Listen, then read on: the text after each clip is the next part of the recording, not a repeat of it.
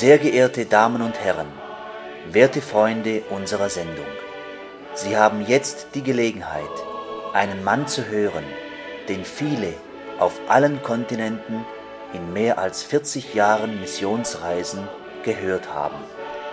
Es ist mein Vorrecht, Ihnen, Herrn Missionar Ewald Frank, anzukündigen. Sehr verehrte Damen und Herren, liebe Brüder und Schwestern in Christo, seid herzlichst gegrüßt. Es freut mich jedes Mal, wenn ich mit euch über Gott und den Heilsplan Gottes mit der Menschheit sprechen kann. Mein Name ist Bruder Frank, ich bin für die Sendung verantwortlich. Ich habe mich gefreut, dass die Anrufe gekommen sind, dass Menschen, die Gottes Wort gehört haben, sich melden, Literatur bestellen, die Bibel durchforschen. So stellt man fest, dass Gottes Wort nicht leer zurückkehrt, sondern ausrichtet, wozu es gesandt wurde. Wir haben immer die gleichen biblischen Themen, nämlich die Wiederkunft Jesu Christi, unsere Zubereitung, dann die Erfüllung der biblischen Prophetie in unserer Zeit, Israel, der Feigenbaum steht in Blüte. Und es gibt eben doch die verschiedenen Dinge, die jetzt geschehen, die uns aufmerksam machen, dass die Wiederkunft Jesu Christi sehr, sehr nahe gerückt ist. Auf der anderen Seite haben wir den Befehl unseres Herrn, nicht nur in alle Welt zu gehen und das Evangelium zu predigen, sondern zu lehren und lehret sie alles halten, was ich euch geboten habe. So steht's im letzten Vers in Matthäus 28 geschrieben. Dann haben wir den Auftrag in Matthäus 24, Vers 14, das Evangelium vom Reich, vom Reich Gottes wird allen Völkern zum Zeugnis gepredigt werden und dann wird das Ende kommen. Bitte fassen Sie das, was ich jetzt sage, wohlwollend auf. Ich bin Gott sehr dankbar, dass er mich direkt gerufen hat, sein teures und heiliges Wort zu verkündigen ja, ich, Bruder Frank, habe die Stimme des Allmächtigen am 2. April 62 bei Tagesanbruch gehört und schaue jetzt auf die vielen, vielen Jahre zurück, in denen ich das Wort Gottes, das Evangelium von der Gnade, von dem Heil, verkündigen durfte. Einige Millionen haben es in 136 Ländern aus meinem Munde gehört und dann natürlich durch all die Fernsehsendungen, die wir in den verschiedenen Ländern haben. Werte Freunde, es geht mir um mehr als nur um christliche Unterhaltung.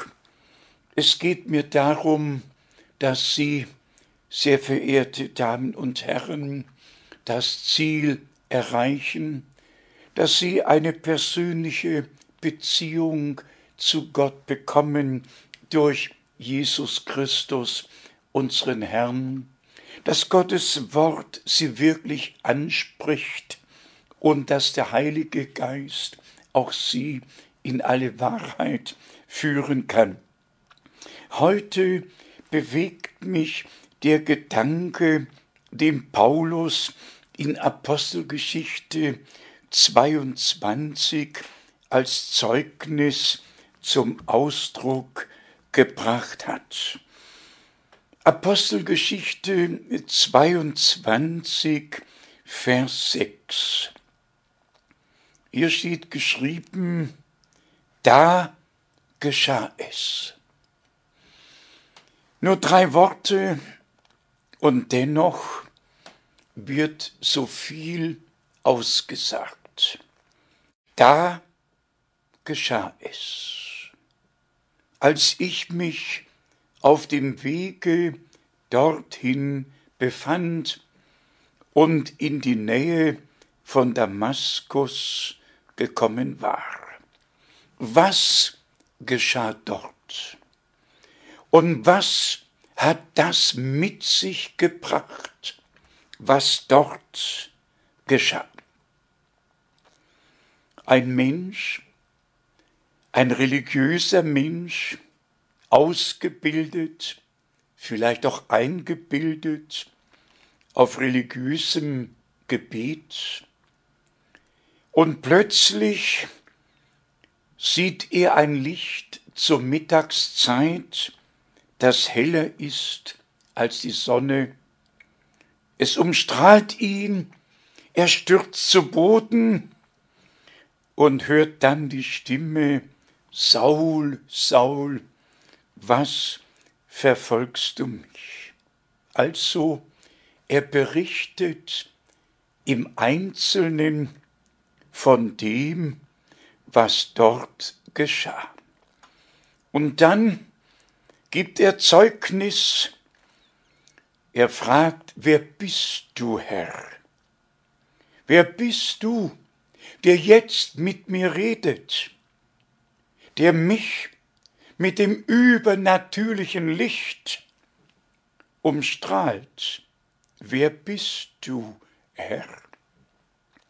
Ich bin Jesus von Nazareth, den du verfolgst.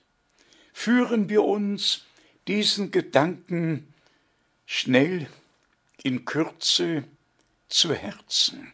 Jesus Christus von Nazareth, der Sohn des lebendigen Gottes, hat am Kreuz auf Golgatha für uns gelitten, ist für uns gestorben, hat als Lamm Gottes die Sünde der Welt hinweggetragen, auf das erfüllt werden konnte und wurde, Gott war in Christo, und versöhnte die Welt mit sich selbst. Unser Herr ist am dritten Tage auferstanden, er hat den Tod, die Hölle, den Teufel besiegt und ist gen Himmel gefahren.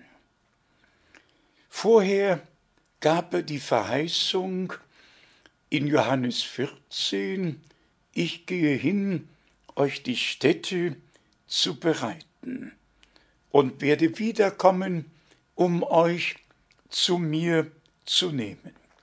Ich weiß nicht, was Ihnen, sehr verehrte Damen und Herren, solche Worte bedeuten.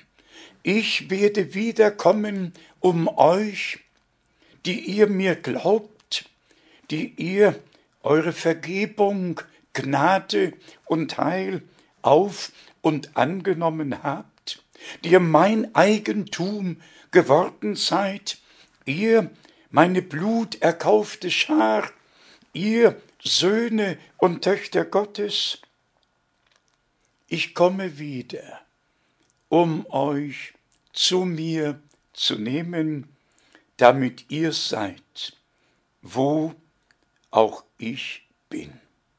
Nun kommen wir zu Vers 10 in Apostelgeschichte 22. Ich fragte dann, was soll ich tun, Herr? Was soll ich tun, Herr? Hier haben wir eine wahre Bekehrung. nicht eine Bekehrungsgeschichte. Geschichte kann ja auch gemacht sein. Hier haben wir den Bericht einer wahren Bekehrung. Die Stimme, das Licht, er stürzt zu Boden. Wer bist du, Herr, der du mit mir redest? Ich bin Jesus. Kein Priester, kein Prediger, kein Evangelist. Bekehrung ist eine göttliche Sache zwischen dem Herrn und dem Menschen, der die Bekehrung zu Christus erlebt. Man muss es einfach wissen, dass kein Prediger Mittler ist. Es gibt nur einen Mittler zwischen Gott und der Menschheit, und das ist Jesus Christus, unser Herr. Und er spricht, niemand kann zu mir kommen, es sei denn, der Vater zieht ihn zuerst. Alle können zu allen Kirchen, zu allen Religionen, zu allen Gemeinschaften kommen, alle können alle charismatischen Versammlungen besuchen, alle können religiösen Betrieb machen. Doch wer kommt zum Herrn? Wer wird von seinem Licht umstrahlt? Wer hört seine Stimme? Und er fragt, was soll ich tun, Herr?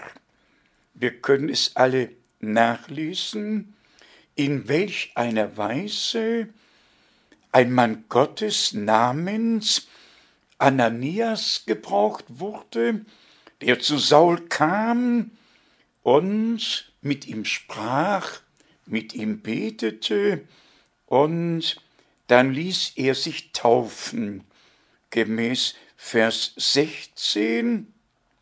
Und nun, was zögerst du noch? Steh auf und lass dich taufen. Steh auf und lass dich taufen. Also, der Herr spricht, der Herr ruft, aber dann gebraucht er Menschenmund, um die Weisung denen, die gläubig werden, weiter zu geben und ihnen zu sagen, wie es denn mit der Bekehrung und mit dem gläubigen Leben weitergeht. Was soll ich tun, Herr? Und dann wird der Mann Gottes gesandt. Und dieser Mann Gottes sagt ihm, was er tun soll. Und schon sehen wir die Reaktion, lass dich taufen und wasche deine Sünden ab, indem du seinen Namen anrufst. Auch an Paulus ging das biblische Muster nicht vorbei. Lassen Sie mich jetzt das biblische Muster aus Apostelgeschichte 2 nachlesen. Hier haben wir die erste Predigt des Petrus am Gründungstage der neutestamentlichen Gemeinde. Und das Wort, die Predigt, war so vom Geiste Gottes durchdrungen, dass die Herzen der Menschen dadurch erreicht wurden. Hören Sie bitte mit, was in Apostelgeschichte 2 von Vers 37 geschrieben steht. Als sie das hörten, ging es ihnen wie ein Stich durchs Herz. Und sie wandten sich an Petrus und die anderen Apostel mit der Frage, was sollen wir tun, werte Brüder? Saulus fragte, Ich lese es noch einmal. Was soll ich tun, Herr? Und dann wurde der Mann Gottes gebraucht namens Ananias, um dem Saulus von Tarsus zu sagen, was er mit dem Moment, wo er gläubig wurde, zu tun hat, nämlich, dass er im Glauben an Jesus Christus seine Sünden abzuwaschen hätte, nämlich im Glauben an die Vergebung durch das Blut des Lammes. Und dazu gehört dann die Taufe, um die Vergebung, die wir empfangen haben, zu bestätigen. So haben wir es als Muster. Und das muss ich immer wieder betonen. Und ich bitte darum, mir nicht böse zu sein, es mir nicht für übel zu nehmen. Mein Muster ist doch nicht das, was irgendwelche Kirchenväter im dritten oder vierten oder fünften oder achten oder achtzehnten Jahrhundert gesagt haben. Das Muster, das uns ein für allemal überlassen wurde, ist doch die Heilige Schrift, ist doch die Lehre der Apostel und Propheten. Am Anfang war doch die Lehre der Apostel und Propheten, doch nicht die Satzungen und Dogmen, die später im Laufe der Kirchengeschichte erfunden wurden. Am Anfang war doch nicht die Deutung, am Anfang war das Wort und der Weg wurde gewiesen.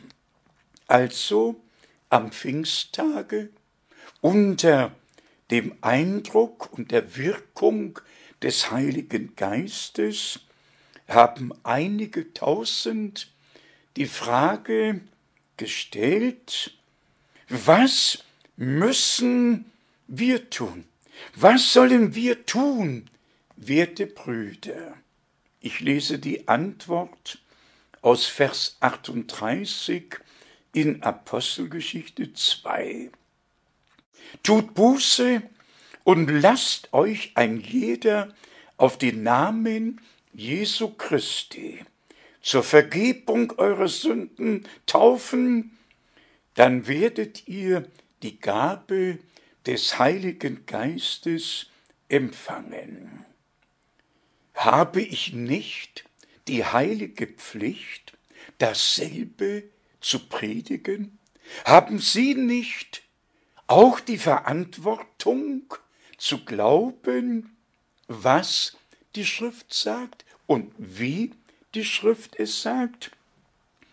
Im Urchristentum sind nur Menschen getauft worden, die gläubig wurden, die zuerst die Botschaft des Evangeliums gehört und zum Glauben gekommen sind, die die Stimme des Herrn durch die Verkündigung gehört haben, die vom Licht, das aus dem Worte hervorgeht, umstrahlt wurden, ja, die aus der Finsternis in das Licht hinübergenommen wurden, die eine persönliche Heilserfahrung mit Jesus Christus, dem Retter, gemacht haben. Seit dem dritten und vierten Jahrhundert unserer christlichen Zeitrechnung ist alles anders geworden. Bis dahin wurden die Christen verfolgt. Ja, die Verfolgung unter Diokletian endete im Jahre 312. Und danach hat Konstantin es fertiggebracht, die Verfolgten unter einen Hut zu bringen, ein Konzil anzuberaumen und ihnen klarzumachen, dass er sie und sie ihn nötig haben, dass Staat und Kirche vereinigt werden kann und muss. Und so ist tatsächlich eine Religion entstanden, die nichts mehr mit der ursprünglichen Verkündigung der Apostel und Propheten gemeinsam hat. Das ärgert mich. Das kränkt mich. Das kann ich nicht länger ertragen, dass alle Menschen in allen Religionen, in allen Kirchen, in allen Freikirchen der Meinung sind, dass sie die Gemeinde Jesu Christi darstellen. Und man könnte zu den Kirchen im Nahen Osten gehen, zur koptischen Kirche, zur Kirche des chaldäischen Rechts. Man könnte zur armenischen Kirche gehen, zu all den Kirchen, die den Anspruch stellen, existiert zu haben, ehe die Kirche Konstantins, die dann zur Reichskirche wurde, ins Dasein kam. Alle stellen den Anspruch, dass sie es sind. Nun aber steht immer noch geschrieben in Matthäus 16, ich will bauen meine Gemeinde. Nicht eine Religionsgemeinschaft, sondern meine Gemeinde, die ich erlöst habe, für die ich mein Blut vergossen habe, für die ich gelitten und gestorben bin, alle die mein Eigentum sind, bilden meine Gemeinde. Und ich, der Erlöser, bin ihr Haupt und sie alle sind mein Leib, zusammengefügt durch den Heiligen Geist zu einem lebendigen Organismus. Und Brüder und Schwestern, werte Freunde, lasst es mich immer wieder neu sagen. Vor der Wiederkunft Jesu Christi, unseres Herrn, muss die neutestamentliche Gemeinde, um es noch deutlicher zu sagen, müssen alle, das ist ein göttliches Muss, müssen alle zurückkommen, sich neu orientieren, Gott und Gottes Wort respektieren, müssen den Weg, den schmalen Weg, der zum Leben führt, beschreiten. Es ist unmöglich, auf eigenem Wege das Ziel zu erreichen.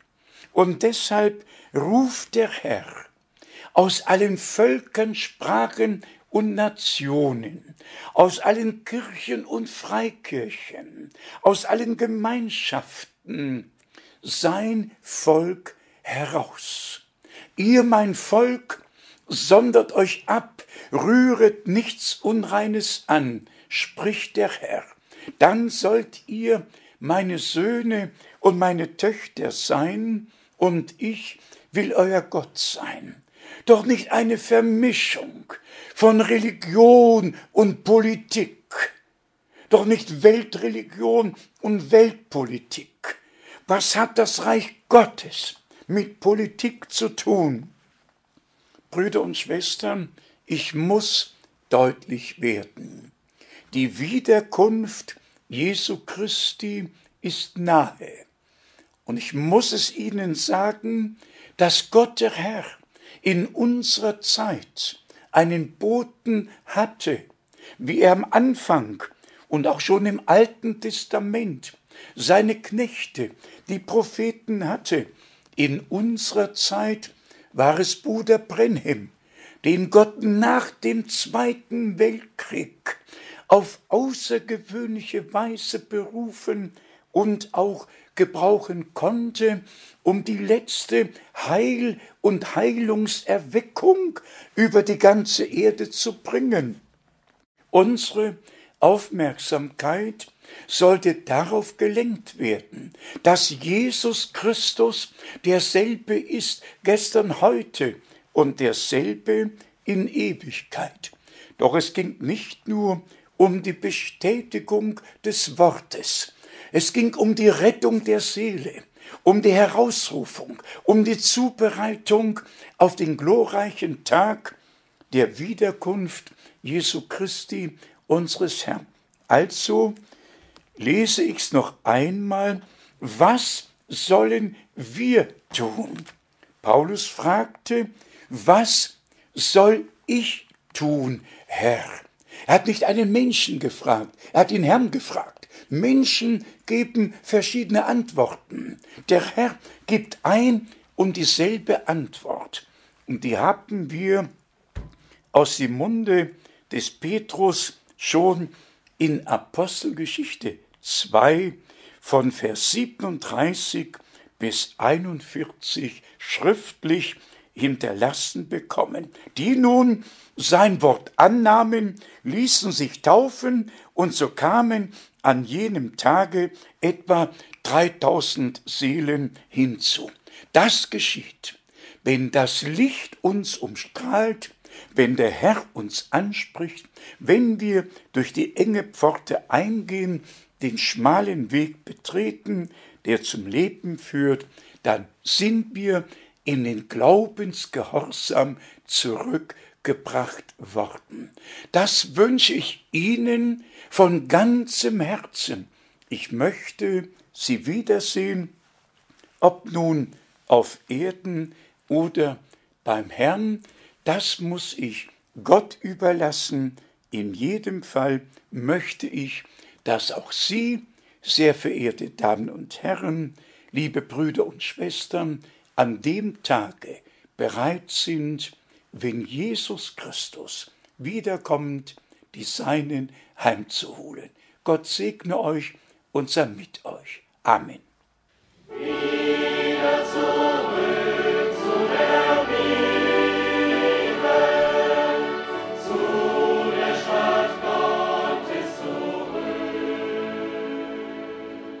Sehr geehrte Damen und Herren, Sie haben gerade die Sendung gehört. Was sagen Sie dazu? Natürlich ist eine solche auf die Heilige Schrift gegründete Predigt ganz anders, als wir sie gewohnt sind. Sollten Sie daran interessiert sein, mehr über den Heilsplan Gottes mit der Menschheit zu erfahren, würden wir uns freuen, von Ihnen zu hören. Kostenlose Literatur wird auf Anforderung zugesandt. Unsere Anschrift ist Missionszentrum Postfach 100 707 in 47707 Krefeld